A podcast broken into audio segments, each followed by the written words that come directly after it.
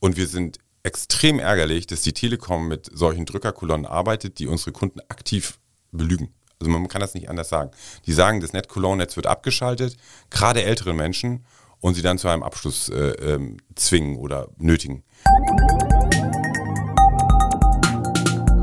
Economy mit K. Mit Martin Dovideit. Willkommen beim Kölner Stadtanzeiger, willkommen bei Economy mit K. Das K steht wie immer für Köln und ich spreche hier mit Menschen, die die Wirtschaft in der Stadt und der Region vorantreiben. Zuerst aber ein paar Worte von unserem Sponsor. Economy mit K wird unterstützt von der Köln Business Wirtschaftsförderung. Die Köln Business Wirtschaftsförderung ist erste Ansprechpartnerin für Unternehmen in Köln. Mein Name ist Martin Dovideit und heute spreche ich mit dem Chef von Net Cologne. Bei mir zu Gast ist Timo von Lepel. Herzlich willkommen. Dankeschön. Vielen Dank für die Einladung. Sehr gerne. Ich freue mich, dass Sie hier sind. Kurz einmal umrissen. Net Cologne, ein äh, sehr großer äh, Arbeitgeber in Köln, fast 1000 Mitarbeitende, mehr als 300 Millionen Euro Umsatz und äh, 20 Millionen Euro Gewinn vor Steuern, ein bisschen mehr noch sogar. Und sie sind der Telekommunikationsdienstleister im Besitz der Stadt. Wir kennen es als Kabelnetzanbieter, als Internetanbieter. Und wenn man so im Freundeskreis über NetCologne plaudert, dann hört man leider oft, ja, so zuverlässig ist es nicht. Woran hakt's denn hier und da mal? Wir waren nicht immer so groß. Also wir sind vor 30 Jahren als, was würde man heute sagen, als Start-up äh, gestartet und sind dann kontinuierlich gewachsen. Und natürlich, wie immer, redet man nur, wenn irgendwas nicht funktioniert, weil ähm, wenn das Internet funktioniert, ist das wie Gas, wie Strom, wie Wasser. Und wenn es mal aussetzt, dann ist das natürlich ein Problem. Ähm, insgesamt haben wir eine enorm hohe Zuverlässigkeit in unserem Netz. Was wir halt feststellen, ist, dass das Problem häufig dann im WLAN äh, der Kunden liegt. Und ähm, das ist natürlich ein Thema, wo wir sagen, es ist bei uns nicht genug getan, wenn das Internet nur unten im Keller gut ankommt, sondern es muss auch auf dem Sofa ankommen. Deswegen haben wir viel in diese Sachen investiert und machen seit letztem Jahr den Service komplett aus Köln mit eigenen Mitarbeitern, um diese Zuverlässigkeit noch zu erhöhen. Anfang des Jahres gab es mal einen Fall, da hat das Festnetz dann nicht äh, funktioniert und dann wurde man sogar über Katastrophenwarn-Apps informiert, äh, dass man mit der äh, mit Netcologne nicht den Notruf anwählen kann. Äh, das passiert. Also was wir machen, ist wirklich Hochtechnologie ähm, und äh, in dem Fall war es ein Hardware-Fehler, der uns eine Stunde vom Netz genommen hat.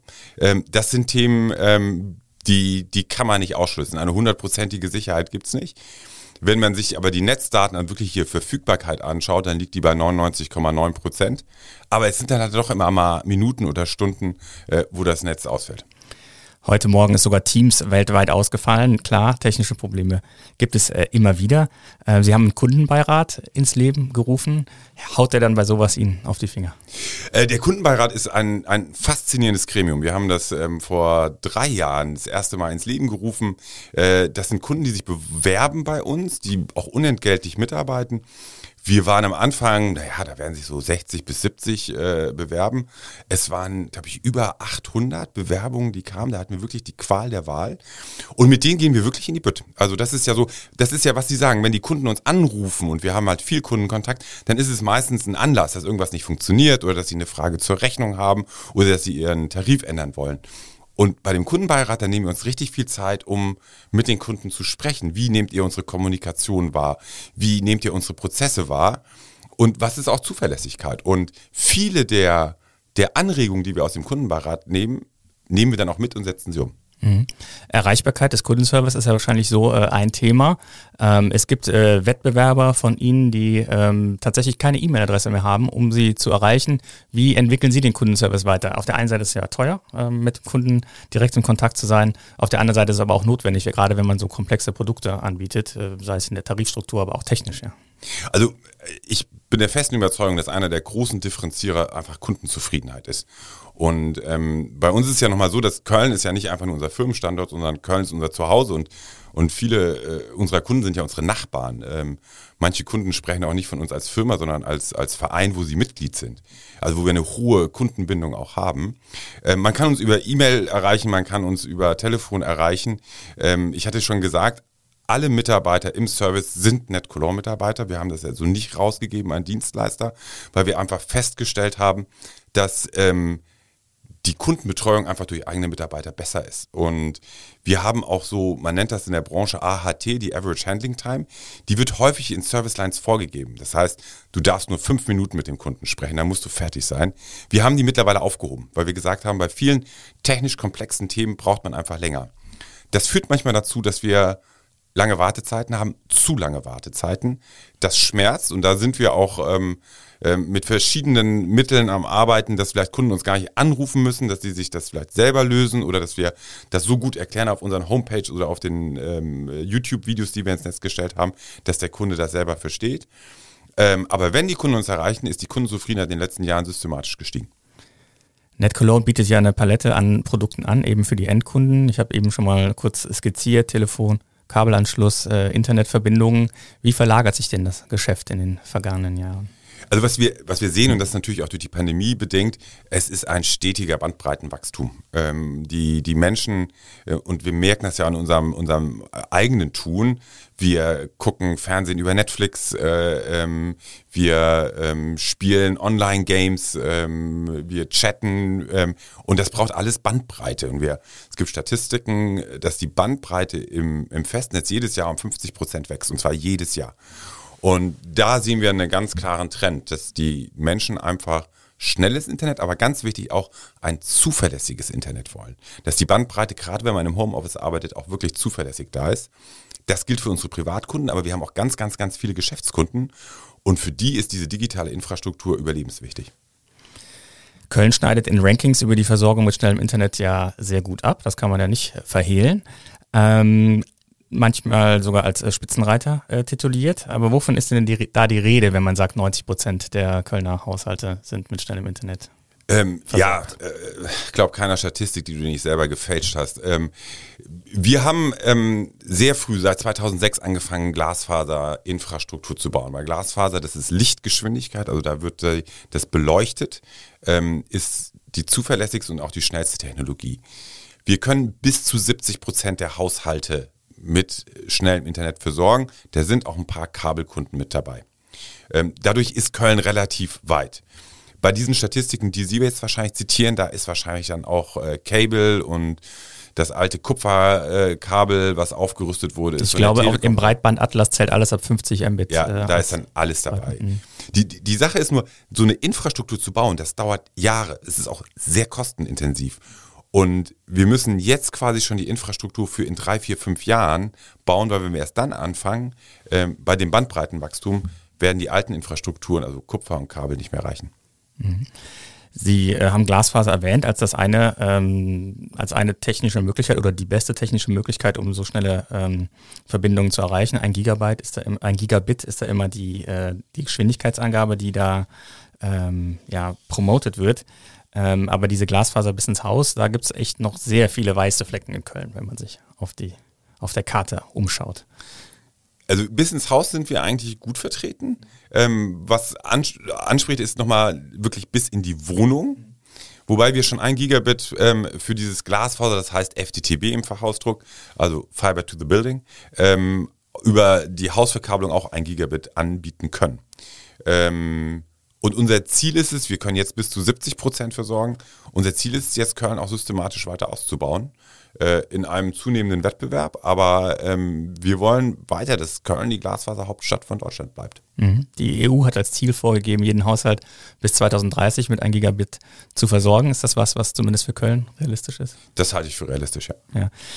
Ähm, welche Investitionen tätigen Sie denn gerade in den Glasfaserausbau? also um welche Größenordnung geht es da? Ein, ein, hoher zweistelliger Millionenbetrag, ähm, also deutlich über 50 Millionen äh, investieren wir in den Glasfaserausbau. Ähm, in diesem ja, Jahr jetzt? In diesem Jahr, mhm. ja, in diesem Jahr. Ähm, und das ist auch so die Größenordnung, die wir in den letzten Jahren investiert haben. Das geht in, in Glasfaserausbau. Wir bauen aber auch neue Rechenzentren. Ähm, wir haben letztes Jahr ein Funknetzwerk für das Internet der Dinge ähm, äh, errichtet. Wir ähm, haben alle Kölner und nochmal genau 300 Schulen außerhalb von Köln mit digitaler Infrastruktur ausgebaut. Also wir, Glasfaser ist die Aorta unserer digitalen Gesellschaft.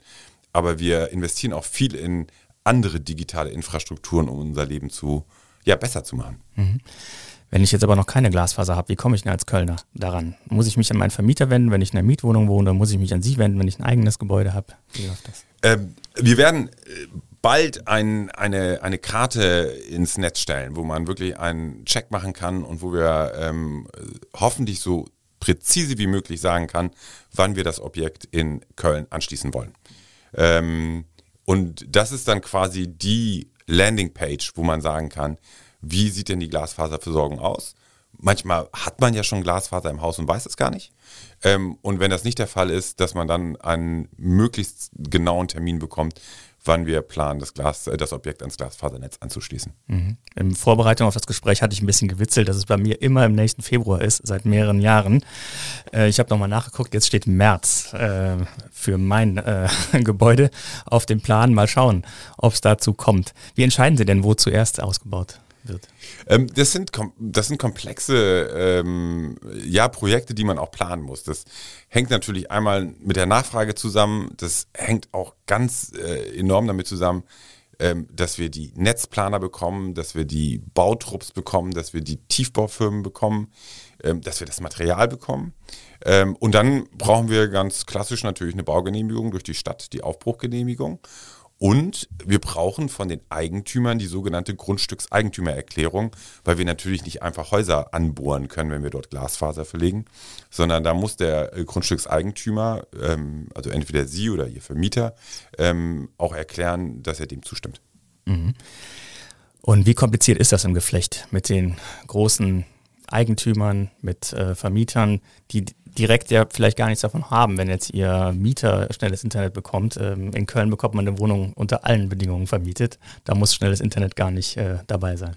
Äh, das stimmt, aber ich glaube, wir nehmen wahr, dass immer mehr ähm, Eigentümer wirklich äh, gewahr werden, dass das eine Steigerung ihres Immobilienwerts ist wenn dort ein Glasfaser-Internet ähm, verlegt wird. Wir reden jetzt hier immer über Privatkunden. Wechseln wir mal kurz die Sicht auf Geschäftskunden. Es gab vor einigen Jahren eine Umfrage der Industrie- und Handelskammer. Was ist das wertvollste Gut für Firmen? Und das war nicht mehr der Maschinenpark, das war auch nicht der Fuhrpark, das waren ihre Daten. Und ähm, viele Firmen haben damals in der Umfrage der IHK gesagt, dass für sie entscheidend ist, wenn sie einen neuen Firmensitz suchen, wie ist die digitale Infrastruktur?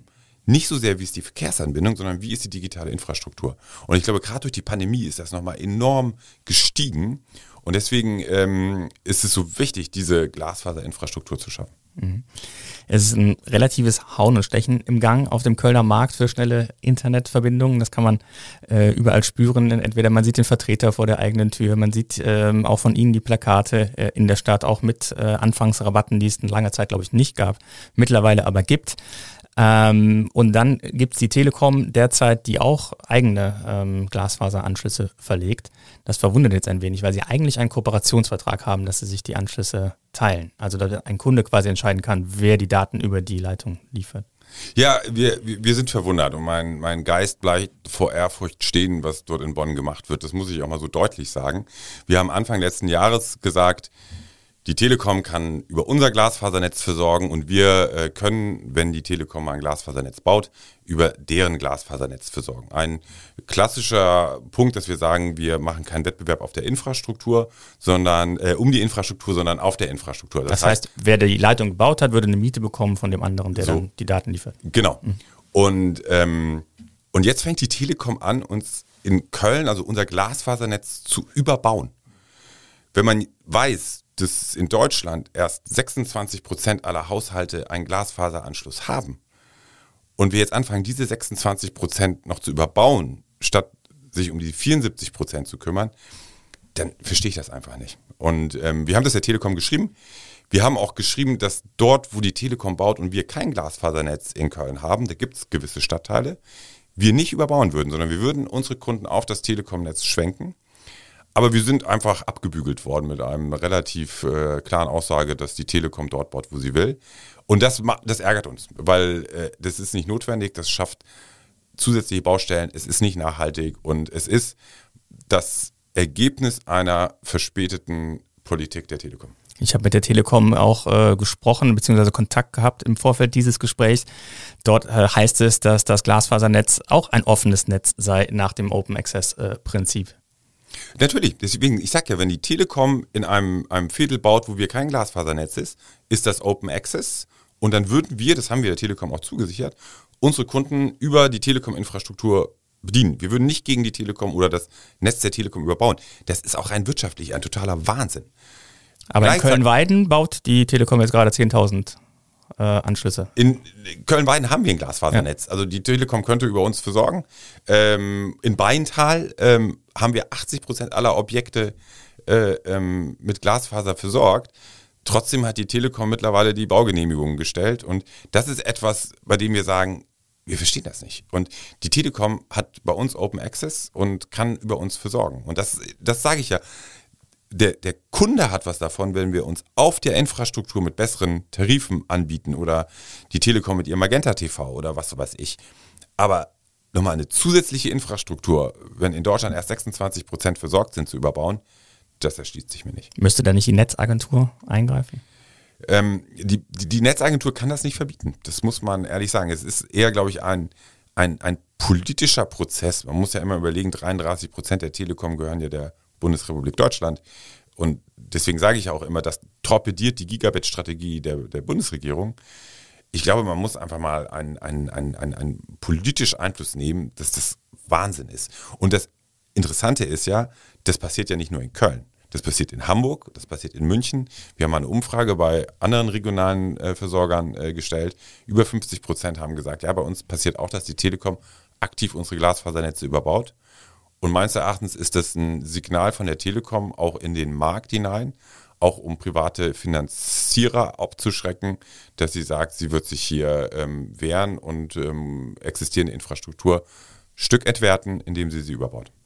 Sie sind aber noch, noch nicht gewillt, den bestehenden Kooperationsvertrag äh, äh, aufzugeben, den es ja gibt für Open Access mit der wir, Telekom. Wir kaufen momentan bei der Telekom doppelt so viel Leistung ein wie die Telekom bei uns. Ähm, ist auch ein Punkt, den ich immer wieder mit der Telekom bespreche, dass ich sage, ähm, in ihren Presseerklärungen sind sie immer lampfromm, aber sie leben nicht das, was sie erzählen. Äh, am High-End-Segment des Marktes gibt es also richtige Konflikte. Auf der anderen Seite haben wir aber auch den Low-End-Markt. In Köln gibt es ungefähr 7000 Gebäude, die noch nicht mal 30 Mbit-Verbindungen äh, haben, also wirklich äh, langsames Internet. Ähm, wie geht es denn da voran? Bei den weißen Flecken, das sind die weißen Flecken, die sind ähm, äh, durch eine Breitbandförderung, die die Stadt Köln initiiert hat, ähm, die mit Bundesmitteln und Landesmitteln gefördert ausgebaut werden. Äh, da kommen wir gut voran. Äh, das sind insgesamt über 200 Kilometer, äh, die wir in Köln Glasfasertrassen bauen. Ich glaube, über 130 haben wir schon gebaut. Und die schließen wir jetzt ähm, sukzessive an und was äh, interessant ist, wir schließen natürlich diese Objekte, die unter 30 Mbit an, äh, also momentan versorgt sind, an. Aber auch alle Häuser, an denen wir vorbeikommen, denen machen wir natürlich auch ein Angebot, sodass das meines Erachtens auch ähm, ein, ein, ein gutes Projekt ist, um die Glasfaserinfrastruktur in Köln weiter auszuweiten. Aber ist das überhaupt sinnvoll, überall diese Kabel zu verlegen? Wir haben ja auch schnelles mobiles Internet, 5G, das auch äh, sehr hohe Geschwindigkeiten schafft. Ähm, ist das nicht eigentlich der Weg zu sagen, lass das mit den Kabeln. Wir bauen 5G-Antennen.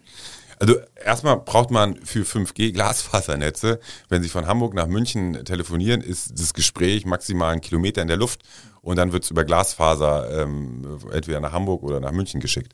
Ähm, wir hatten diese Diskussion schon, als wir 4G hatten. Das war diese äh, Fachausdruck war äh, Fixed Mobile Substitution, also dass man quasi das, äh, das Festnetz durch das Mobilfunknetz abgelöst wird. Es ist nicht gekommen. Und wenn man sieht, wie der Bandbreitenhunger ist, dann ähm, wird auch 5G schnell an seine Grenzen kommen. Und man muss immer sehen, 5G ist ein Massenmarkt. Wenn Sie am Rosenmontag über ein 4G oder 5G-Netz ähm, telefonieren wollen oder ähm, äh, größere Datenmengen verschicken wollen aus einer größeren Menschenmenge, dann wird das nicht funktionieren.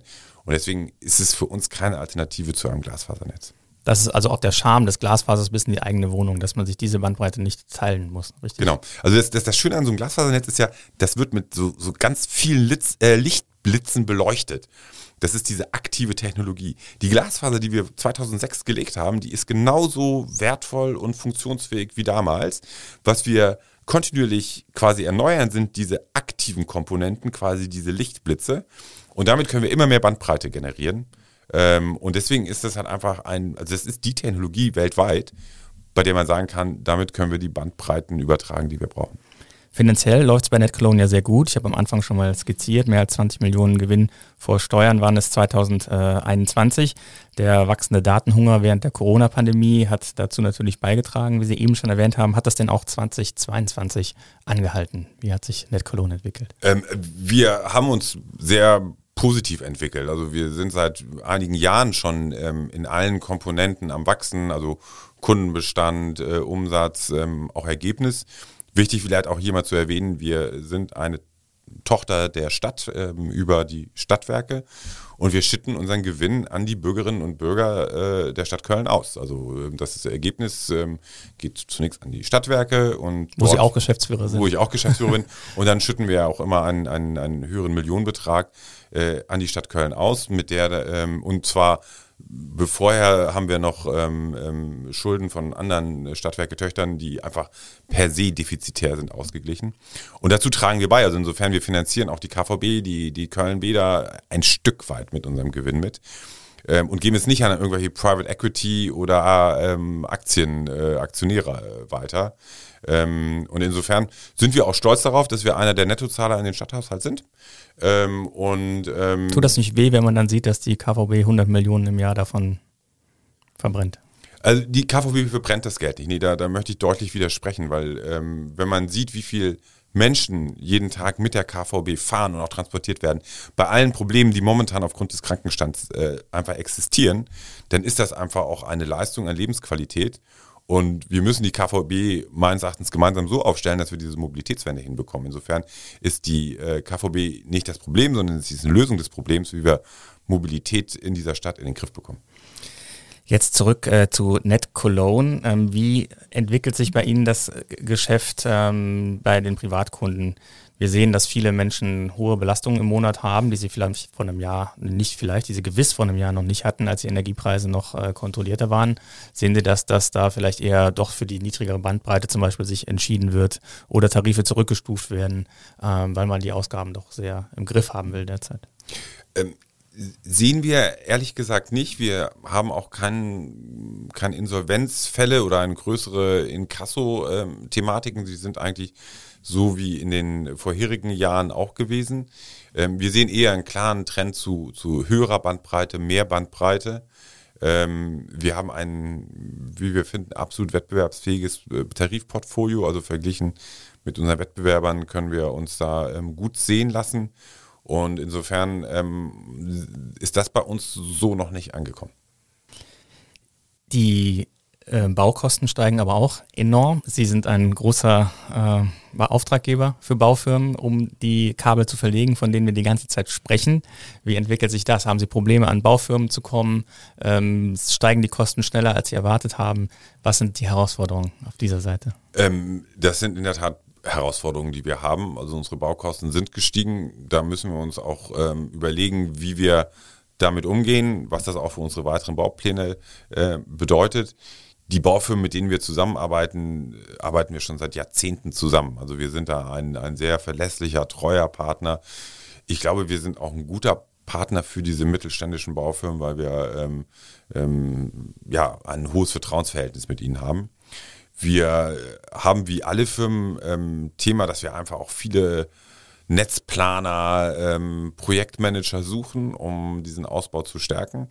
Aber es ist in der Tat ein ständiges Kalkulieren, wie kann man ausbauen, ähm, wie verhält sich der Markt, wie ist die Zahlungsbereitschaft, wie ist der Wettbewerb. Die Stadt Köln hat jetzt ein Förderungsprojekt äh, ähm, äh, begonnen, die sogenannten grauen Flecken. Das ist natürlich ein Thema, auf das wir uns auch bewerben werden und was vielleicht uns auch nochmal hilft, weiter Glasfaserinfrastruktur. Das müssen Sie kurz erklären, die grauen Flecken. Weiße Flecken haben wir gelernt, unter 30 Mbit. Graue Flecken 100 Mbit. Okay. Und äh, das ist quasi der nächste Schritt, um den Glasfaserausbau dort zu fördern, wo bisher kein Unternehmen ähm, ausgebaut hat aus finanziellen Gründen. Fragengewitter. Wir kommen zum Fragengewitter. Ich gebe Ihnen zwei Begriffe. Sie wählen einen aus. Manchmal gibt es auch eine Diskussion hier oder da. Fleisch oder vegan? Fleisch. Heizung an oder Heizung aus? Heizung aus. Fahrrad oder SUV? Mit vier Kindern SUV. Oper oder Stadion? Stadion. Android oder iPhone? iPhone. Und äh, autoritär oder agil? Agil. Sagen Sie das nur?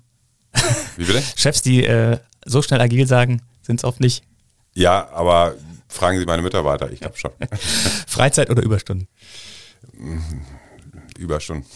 Kölscher Klüngel oder Ausschreibung? Ähm, bei den großen Projekten Ausschreibung, aber ich bin kein Kölner, wie man vielleicht auch hört. Ähm, ich finde diese Offenheit und Transparenz der Kölner Gesellschaft, ich finde die toll. Und ich würde die auch nicht als Klüngel bezeichnen, sondern das ist einfach eine Stadt, die offen ist für Fremde und das ist was Positives. Da schließe ich jetzt mal Folgendes an. Karneval feiern oder arbeiten? Karneval feiern. also haben Sie sich integriert. Ja, unbedingt. Karneval, Karneval ist großartig. Kölsch oder Wein? Kölsch. Äh, essen gehen oder selber kochen? Äh, also wenn ich koche, essen gehen. Sport oder Faulenzen? Ähm, schon Sport. Und was machen Sie? Ähm, laufen, Tennis, ähm, passiv, äh, Feldhockey gucken. Und lesen oder streamen? Eher lesen. Nicht die Daten, äh, nicht die Bandbreite beanspruchen. Ja, also ab und zu auch mal streamen, aber manchmal fehlt mir einfach die Geduld.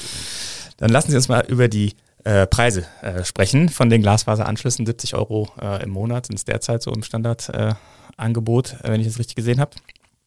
Äh, in baltischen Ländern, Rumänien, da, äh, also in baltischen Ländern oder aber auch in Rumänien zum Beispiel, gibt es Gigabit-Anschlüsse für zum Teil deutlich unter 20 Euro, wenn man sich in die äh, EU-Preisvergleiche da zum Beispiel mal einliest.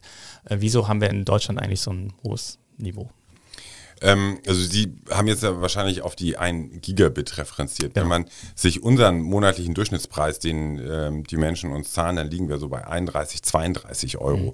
Also insofern äh, 70 Euro davon sind wir weit entfernt. Das war ein Gigabit gemeint. Genau, und es war ein Gigabit äh, gemeint. Ähm, wenn man sich überlegt, dass so ein Hausanschluss ähm, und die Versorgung eines Hauses mehrere tausend Euro kostet ähm, und man sich das dann einfach mal überlegt, was man monatlich dafür bezahlt, dann äh, ist das einfach ein Thema, ähm, bei dem man sagt, äh, unsere Business Cases, die wir rechnen, also wenn wir Glasfaser ausbauen, da haben wir die, die Amortisierung teilweise deutlich über 20 Jahre. Also insofern, ich weiß nicht, wie die baltischen Staaten das machen, äh, ob da einfach die Baukosten geringer sind oder die Auflagen äh, äh, andere. Aber ähm, das ist schon ein langfristiges Infrastrukturthema. Ähm, ähm, und ich bin sehr gespannt. Es wird ja momentan boomt ja der Glasfasermarkt durch fremde Finanzierer, Private Equity wie sich das verhält, wenn erstmal die Zinsen steigen. Ob die dann noch so gewillt sind, hier auszubauen oder ob die dann plötzlich ganz schnell weg sind. Mhm.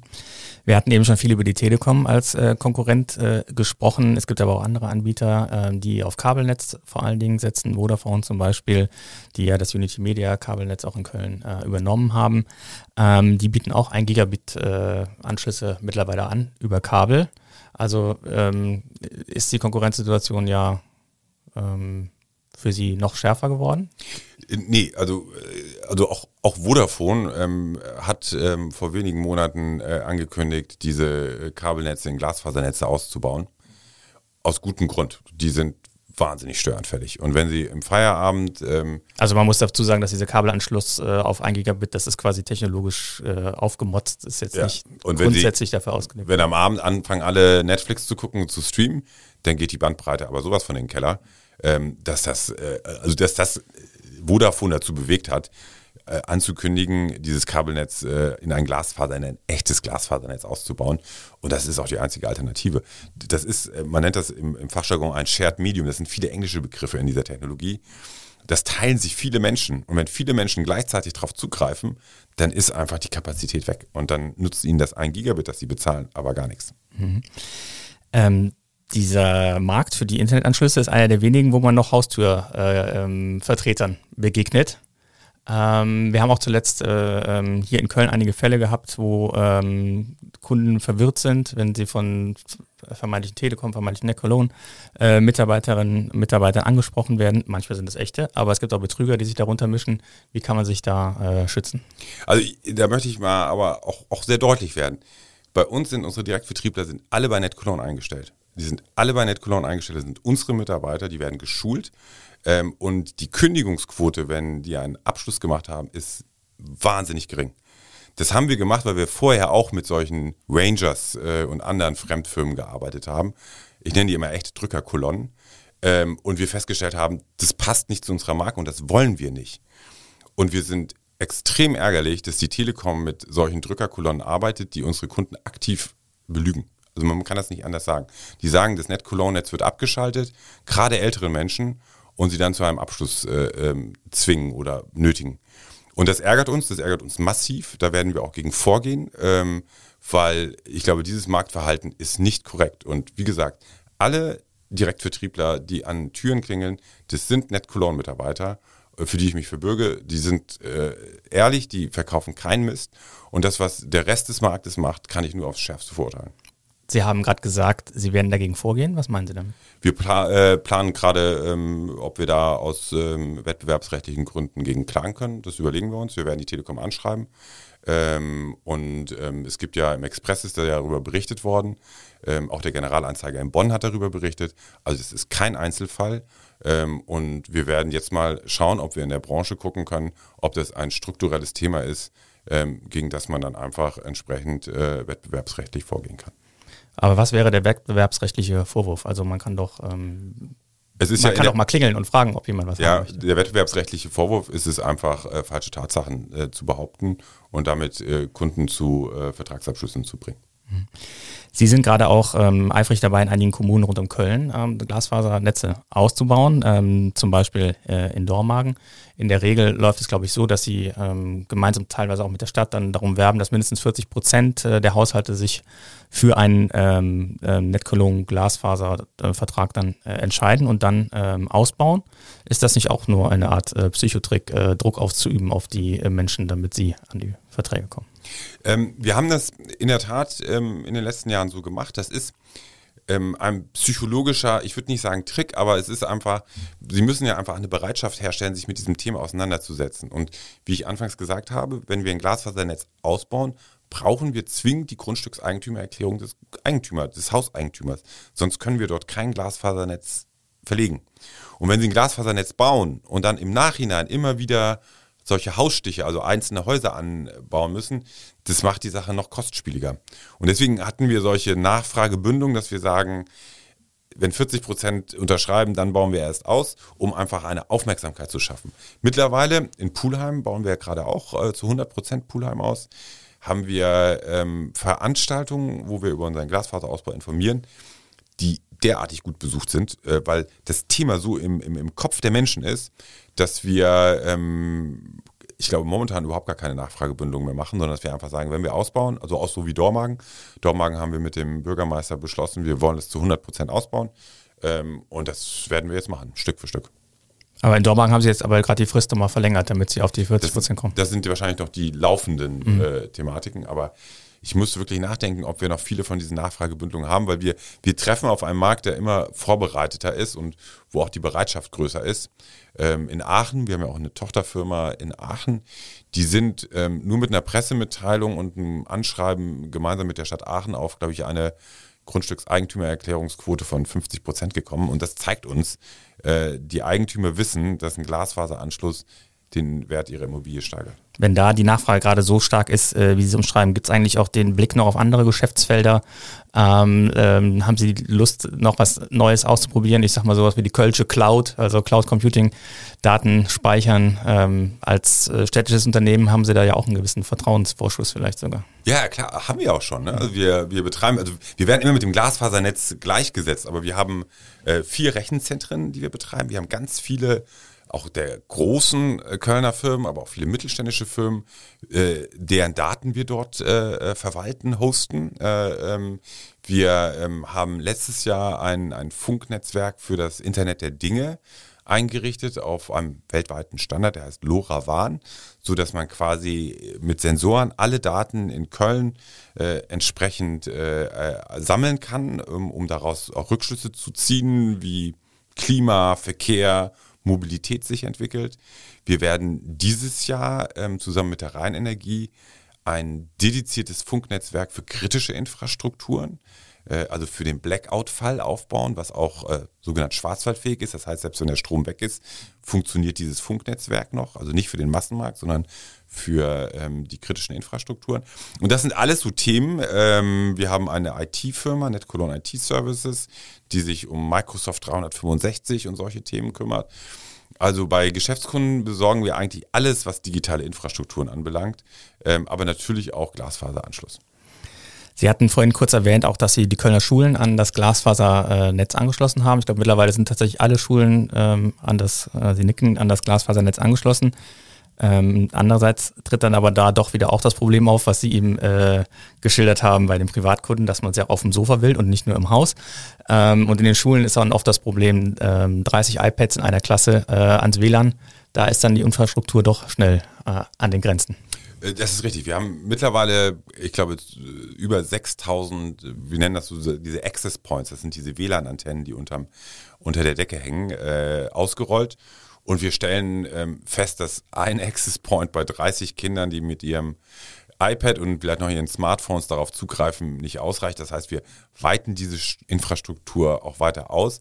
Aber was in den Schulen auch wichtig ist, wir, wir machen nicht nur diese WLAN-Access Points und den Glasfaseranschluss, sondern wir machen auch das äh, sogenannte Identity Management. Das heißt, wir äh, sehen zu, dass keine gewaltverherrlichten oder pornografischen Inhalte über dieses WLAN äh, den Kindern zugespielt werden können. Äh, dass auch nur die ähm, Kinder und Schüler auf das WLAN-Netz zugreifen können, die autorisiert sind, das zu machen. Das sind ja eine geschützte Infrastruktur, muss das ja sein.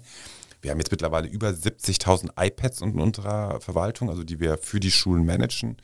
Und es sind gut 80 bis 90 Kollegen, die sich um die digitale Infrastruktur in 300 oder 270 Kölner Schulen und nochmal genauso viele Schulen außerhalb von Köln kümmern. Ähm, geht das für Ihren Geschmack schnell genug oder ähm, brauchen die Schulen noch einen weiteren Schub? Ähm, ja, es geht nie schnell genug. Ähm, also gerade so jetzt diesen WLAN-Ausbau, da würden wir vielleicht noch, noch, noch viel schneller sein. Da haben wir Themen, dass wir die, die Antennen bekommen müssen, dass wir aber auch natürlich entsprechende Kollegen brauchen, die das ausleuchten und dann auch montieren.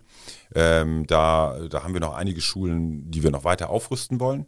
Ähm, und dann treibt uns natürlich auch rum, das ist zwar nicht unser Thema, aber das ist ja die digitale Infrastruktur. Aber wie kann man dann Unterricht gestalten, dass diese digitale Welt, in der wir ja alle leben, auch Eingang in den Unterricht findet? Und den Unterricht vielleicht auch verbessert. Er muss nicht zwingend durch die digitalen Medien besser werden, aber ich glaube, es gibt viele Möglichkeiten, äh, gerade in der Mathematik oder in, äh, in den Naturwissenschaften, wo man einen sehr interessanten Unterricht gestalten kann mit diesen digitalen Medien. Dann noch äh, ein persönlicher Blick vielleicht von Ihnen äh, auf Köln. Ähm, Sie haben gesagt, Sie sind äh, kein Kölner ursprünglich, aber was ähm, ist Ihr ähm, liebster Ort in Köln? Wo gehen Sie hin und sagen, hier fühle ich mich richtig wohl? Also ich, mich fasziniert der Dom schon. Also das ist vielleicht auch eine, äh, man könnte auch sagen, eine, eine Phrase, aber ähm, es sind ja viele Kölner, die sagen, dass ihnen das Herz aufgeht, wenn sie den Dom sehen. Und nach so vielen Jahren, die man jetzt dann doch hier äh, ähm, lebt und arbeitet, äh, muss man einfach sagen, das ist schon eine Faszination. Ähm, und auch ähm, die Umgebung um den Dom herum, ähm, die mag ich schon gerne. Herr von Nippel, ganz herzlichen Dank, dass Sie bei uns waren. Vielen Dank. Das war Timo von Nippel, Geschäftsführer von Net Cologne. Ähm, und ich möchte Ihnen, liebe Hörerinnen und Hörer, noch äh, einen weiteren Podcast ans Herz legen, bevor wir zum Ende kommen. Mein Kollege Helmut Frankenberg ist Gastgeber von True Crime Köln. Er berichtet dort über wahre Kriminalfälle aus der Stadt äh, und der Historie der Stadt. Und äh, das können Sie genau wie Economy mit K überall dort hören, wo Sie Podcasts abonnieren und ähm, ja, hören. Wir hören uns dann in der kommenden Woche wieder hier bei Economy mit K und wie immer freue ich mich über jeden, der uns abonniert und empfiehlt. Tschüss. Economy mit K wird unterstützt von der Köln Business Wirtschaftsförderung. Die Köln Business Wirtschaftsförderung ist erste Ansprechpartnerin für Unternehmen in Köln.